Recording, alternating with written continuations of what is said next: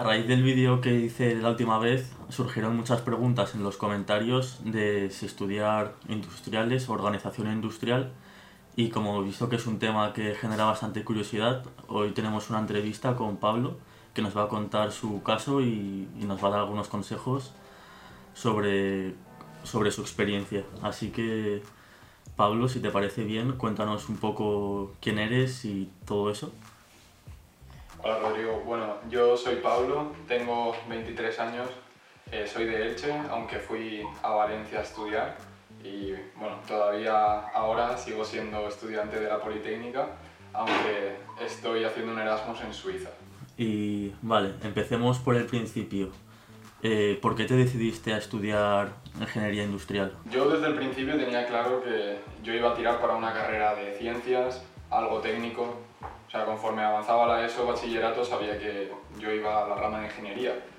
Pero hasta segundo de bachiller mm, no sabía realmente qué carrera elegir de, de entre las de ingeniería.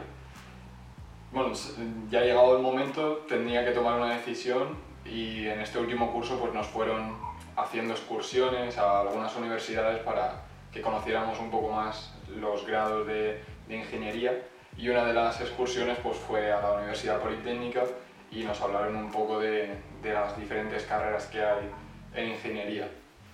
Y me llamó la atención ingeniería industrial porque nos lo vendieron muy bien como eh, el ingeniero todoterreno, el que maneja todos los palos y, y, es un poco el que va a ser el jefe, o sea, el que controla un poco cómo funciona un departamento de ingeniería. Entonces, claro, si tú no tienes realmente una rama que sepas que te guste muchísimo, como puede ser mecánica, porque te apasionan los coches, o electrónica. Eh, yo en mi caso era un poco más general, me gustaba la ingeniería como, como rama en general, entonces cuando me abrieron la mente con la posibilidad de ingeniería industrial, pues no teniendo ninguna especialidad en concreto, pues dije voy a la más general. Claro, pero en ese momento nadie te había comentado de la existencia de organización industrial, seguramente. Eh, no, o sea, la verdad que no. Y en esta excursión no sé si se llegó a presentar eh, organización como una de las posibilidades, pero si lo hicieron, pues no lo vendieron tan bien, o se habló un poco por encima y o sea, recuerdo perfectamente más que me impactara el vídeo de ingeniería industrial que de organización. Hmm. A mí tampoco me lo comentaron ni nada parecido. De hecho, en mi solicitud de, de selectividad puse organización industrial como segunda opción por si acaso no entraba en ingeniería industrial porque el primer curso es común. Entonces dije, si no entro en esta, entraré en organización y luego quizás en el futuro podría incluso pasarme en ingeniería industrial si no llego. Claro, claro. ¿Y en qué momento te diste cuenta de que ingeniería industrial era, o sea, no era lo que te gustaba o lo que te apasionaba. Y, o sea, ¿cuál fue el, el detonante, digamos, que, que, te dijo, vale, me quiero cambiar de carrera? O sea, ¿en qué, ¿cuál fue ese momento que tú dijiste hasta aquí? A mí me empezaron a entrar ya algunas dudas en segundo. No, no tomé la decisión de querer cambiarme hasta tercero, pero en segundo ya me empezaba a plantear que estaba haciendo una carrera muy difícil, muy exigente y realmente no le veía la aplicación real de lo que estaba estudiando. Vale, porque ya llega un momento en el que tienes tres asignaturas de matemáticas, tres asignaturas de física y en mates 3, física 3 dices, pero es que yo no voy a hacer investigación, no voy a, no sé, o sea, me estoy adentrando aquí en un terreno muy técnico sin verle yo la aplicación real, o sea, ¿qué voy a hacer? O sea, mi trabajo no va a ser trabajar con números todo el rato. O sea, no era la, la mentalidad que tenía yo de, trabajo de ingeniero. Entonces ahí ya me empecé a plantear si de verdad valía la pena hacer una carrera tan técnica y sobre todo eh, estar los seis años de carrera más máster haciendo una ingeniería muy técnica que no iba a verle la aplicación, digamos, en un puesto de trabajo real, eh, porque no sé, otras carreras como pueden ser ciencias de la salud, pues enseguida sabes qué vas a estar haciendo el día de mañana en tu, en tu trabajo, pero cuando eres ingeniero y más ingeniero industrial, mmm, realmente no lo sabes. Entonces ahí ya me empezaron a entrar dudas y, y empecé a plantearme cosas. O sea, digamos que empieza por, un, por tu disgusto, digamos, por, la, por industriales, porque veías que no era exactamente lo que te apasionaba, entonces ahí es cuando empiezas tú a investigar otras alternativas. Sí, exacto. O sea, yo al final dije, eh, bueno, quizás no era lo que yo esperaba, pero el trabajo de ingeniero me sigue pareciendo atractivo. O sea, me gusta lo que puede venirme después de la carrera. No la carrera en sí, pero lo que viene después sí. Entonces ahí ya eh, dejé pasar un curso, pero cuando entré en tercero la situación ya fue insostenible, porque no estudiaba con ganas, eh, es una carrera muy exigente, entonces si no te lo ocurra, si no estás trabajando duro, no, no apruebas, no te regalan nada y ahí ya me planteé que era imposible que yo me sacara esa carrera estudiándola a disgusto. O sea, si no estaba comprometido con ella, no, no iba a poder sacarla por mucho que me gustara el trabajo al que pudiera dedicarme después. Entonces ahí ya fue cuando empecé a, a buscar alternativas. ¿De qué asignaturas estábamos hablando en tercero? O sea, ¿cuáles eran las que tenías que cursar? Tenía una mezcla entre asignaturas de segundo y asignaturas de tercero. Llegué a tener sistemas automáticos, llegué a tener eh, tecnología del medio ambiente eh, y aparte tenía ahí también mezcla con eh, todavía matemáticas, física. Ahora que ya estás acabando casi la carrera, digamos, y lo, ya lo puedes mirar con cierta perspectiva, que es en ese momento lo que más miedo te daba a la hora de tomar la decisión y si ahora mismo te arrepientes de haber tomado esa decisión. No, para nada me arrepiento. Eh, luego lo comento un poco más, pero ha sido probablemente la decisión más importante de mi vida. Y en ese momento lo que más miedo tenía es que realmente estaba ya en una situación en la que lo peor que podía hacer era seguir quedándome en el mismo sitio. Entonces el mayor miedo que tenía era el quizás que mis padres no apoyaran la decisión. O sea, yo ya llegué a un punto en el que prefería eh, dejarme la carrera y eh, salirme de la universidad a, a seguir donde estaba. Eh, entonces, realmente no, no, tenía miedo a nada porque una vez pedí el cambio, si me, si me cogían en organización industrial iba a estar muy contento, pero si no, iba a poder o sea, iba a explorar otras opciones y no lo veía con malos ojos. Pero bueno, al final el desenlace fue que sí que me, me aceptaron el cambio y pude estudiar organización industrial.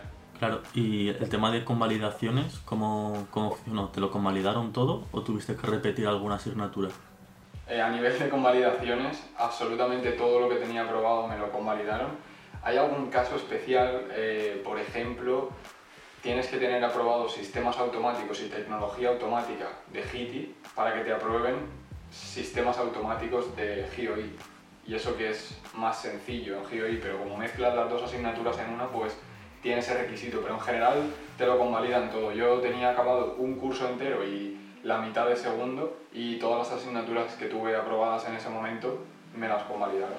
Eh, o sea, yo a ti te conozco de hace unos cuantos años y sé que tú eres una persona muy echada para adelante. O sea, yo sé que a ti eh, las decisiones o el cambio te gusta y, y, vas con todo por ello y te lo tomas con mucha motivación. Pero sabemos que no todas las personas son así y que pueden eh, tener más miedo o no ser tan proactivas hacia el cambio, digamos. ¿Qué consejo le darías a esas personas que tienen miedo o eh, les cuesta más dar un cambio en la vida aunque saben que no están donde les gustaría estar? Vale, yo lo primero que diría es que cambiarte de carrera o tomar este tipo de decisiones al final es un parche y yo se lo he recomendado a mucha gente, pero si pudiera volver atrás, a tener 18 años, no me metería directamente en la universidad. Me tomaría un año, como se toman en otros países de Europa, un gap year, y intentaría irme a otro país, viajar o ahorrar dinero, trabajar en cualquier sitio y descubrir realmente qué es lo que quiero estudiar. Y digamos que entrar en una carrera por mi propia decisión, no porque el resto de tu clase también va a la universidad y tú simplemente eliges la carrera que te toca, pero ya ir a la, a la universidad se ha vuelto ya como algo que se da por sentado, ni siquiera es una decisión.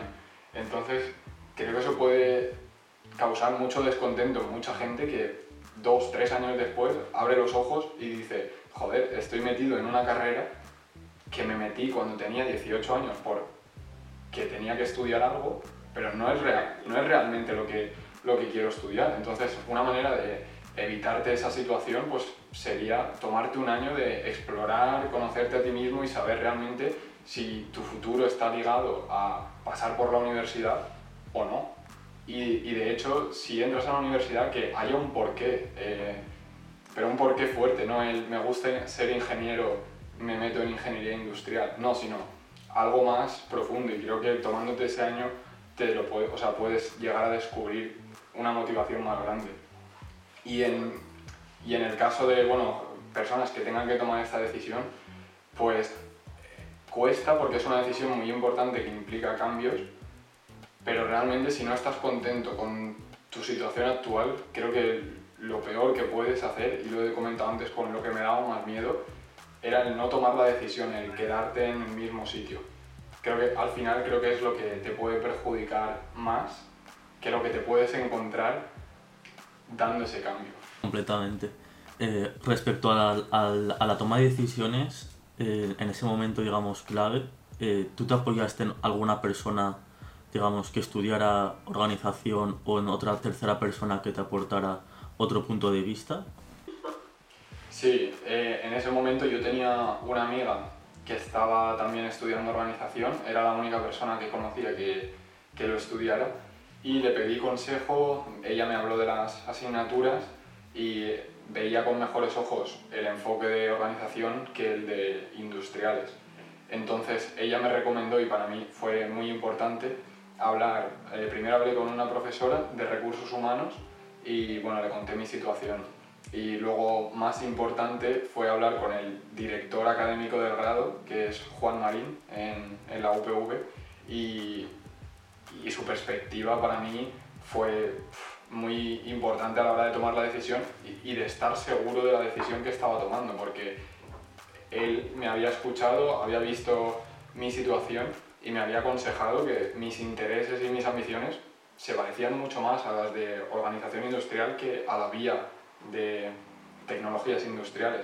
Entonces, por ese lado también mis padres me apoyaron aún más cuando supieron que había hablado con una persona, digamos, importante o que conocía ambas carreras y me había dado su apoyo. Mm, me gusta porque es algo que yo siempre digo, que es que hay que informarse. La, o sea, la solución no te va a venir de repente de un día a otro, te vas a despertar y vas a saber qué hacer, sino que tienes que moverte, buscarte la información bien sea por personas que conozcas o por planes académicos o lo que sea, pero tienes que buscarte esa información para al final tener una, una respuesta fundada en algo.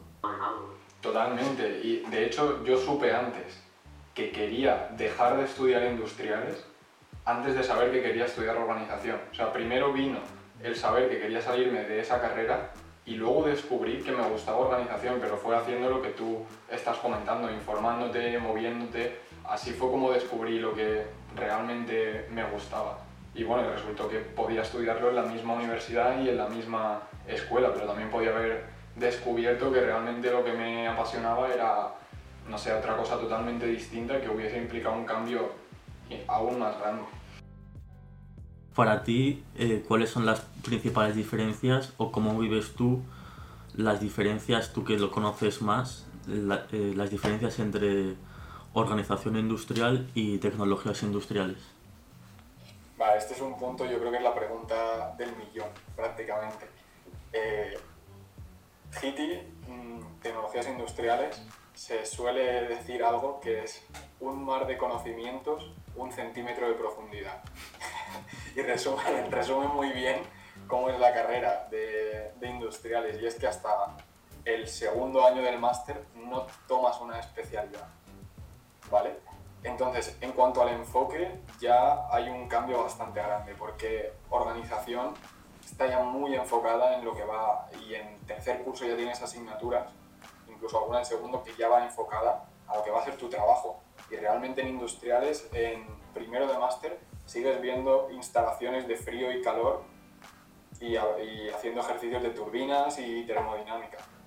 Entonces, a nivel de descubrir qué, qué, es lo que vas a trabajar luego, pues sea, son dos mundos completamente distintos. Eso me gusta mucho del grado de organización, que es que es un grado nuevo y los contenidos son actuales. Sea, están totalmente actualizados. En la, en la UPV creo que se instauró en 2011, si no me equivoco, y los contenidos, los profesores, es gente que, digamos que es, es de otra pasta, mientras que industriales, siendo una carrera como de mucho prestigio, más tradicional, que lleva quizás 40 años en, en el Politécnico, prácticamente desde su fundación, intentan mantener como la esencia del ingeniero de verdad. Y es, creo yo, un enfoque que no beneficia para nada al alumno, porque al final se están intentando mantener como una tradición, pero no se actualizan los contenidos y el, el, que sale perjudicado es el alumno, por, porque a nivel prestigio eh, puedes llamar lo que quieras, pero al final lo que te demanda es el mercado, es la industria y, y no siempre esa tradición, mm, vale, es una seña de prestigio, pero no te está aportando algo diferencial. Ni siquiera se actualiza el método de enseñanza, que sigue siendo la misma estructura que, que siempre. Incluso para mí, ahora que una vez conoces mejor la organización industrial, este, te das cuenta de que realmente es mucho más amplia de lo que de lo que parece, porque tienes muchísimas ramas también, desde producción y logística, cadena de suministro, sistemas de información. Yo ahora estoy trabajando en, en mantenimiento realmente. Podrías derivar hasta en, en finanzas, en ser consultor de banca de inversión. Si te interesan esos temas, es que puedes salir por esa, por esa vía y además se valora muchísimo que seas un perfil técnico, que seas ingeniero, porque aportas mucho valor. O sea, digamos que ya has demostrado que puedes manejarte en temas abstractos y complejos. Y eso se valora también bastante en este tipo de, salidas. Exactamente. De hecho, el otro día estaba pensando que, por ejemplo, ahora hay muchísima gente que está estudiando informática y ADE, ¿no? Y, mucha gente lo critica, ¿no? Dice, o, estudias informática o estudias ADE, no puedes estudiar las dos cosas. Y eso lo escuché yo y dije, pues igual, ¿no? Porque alguien que sabe informática tiene que saber ADE también, porque si quiere montar una startup o lo que sea, eh, necesitará esos conocimientos. Y un, o sea, yo por ejemplo tengo amigos que están estudiando el máster de industriales y dan conceptos de empresa que tú y yo dimos en segundo o en tercero de carrera. Entonces acabas la carrera con un, o sea, con, con, un perfil más híbrido, creo yo. O sea, tienes, no dejas de tener ese conocimiento técnico, es cierto que es mucho, no es tan profundo, pero a poco que te interese medianamente, yo estoy trabajando en mantenimiento, que es completamente, digamos, industriales, porque es todo maquinaria industrial, y me defiendo. O sea, mientras sepas lo que es una turbina, un compresor y todo eso, con lo básico te defiendes. Y además entiendes de conceptos de empresa, digamos, de rentabilidad, costes, cosas que mmm, te ayudan a entender mejor un proyecto o si en cierto momento quieres tener puestos más altos, de más responsabilidad, siempre tienes que tener eh, presente eh, los objetivos de la empresa. Y o sea, lo que al final yo acabo viendo es que gente de perfil más técnico suelen quedarse en puestos más más bajos de responsabilidad, digamos, y gente con conocimientos más empresariales tienden a subir más en la escala, digamos, de responsabilidad porque conocen la, el, el, mundo empresarial. Nos enfocan a la gestión, en parte, cosa que no se hace en industriales. Luego, una vez acabada la carrera, puedes especializarte, puedes hacer un MBA o puedes, digamos, autoformarte en, en gestión lo bueno, y yo creo que es un, valor brutal de organización, es que ya te están dando pequeñas píldoras de, cómo gestionar y eso se valora muy bien. Exactamente.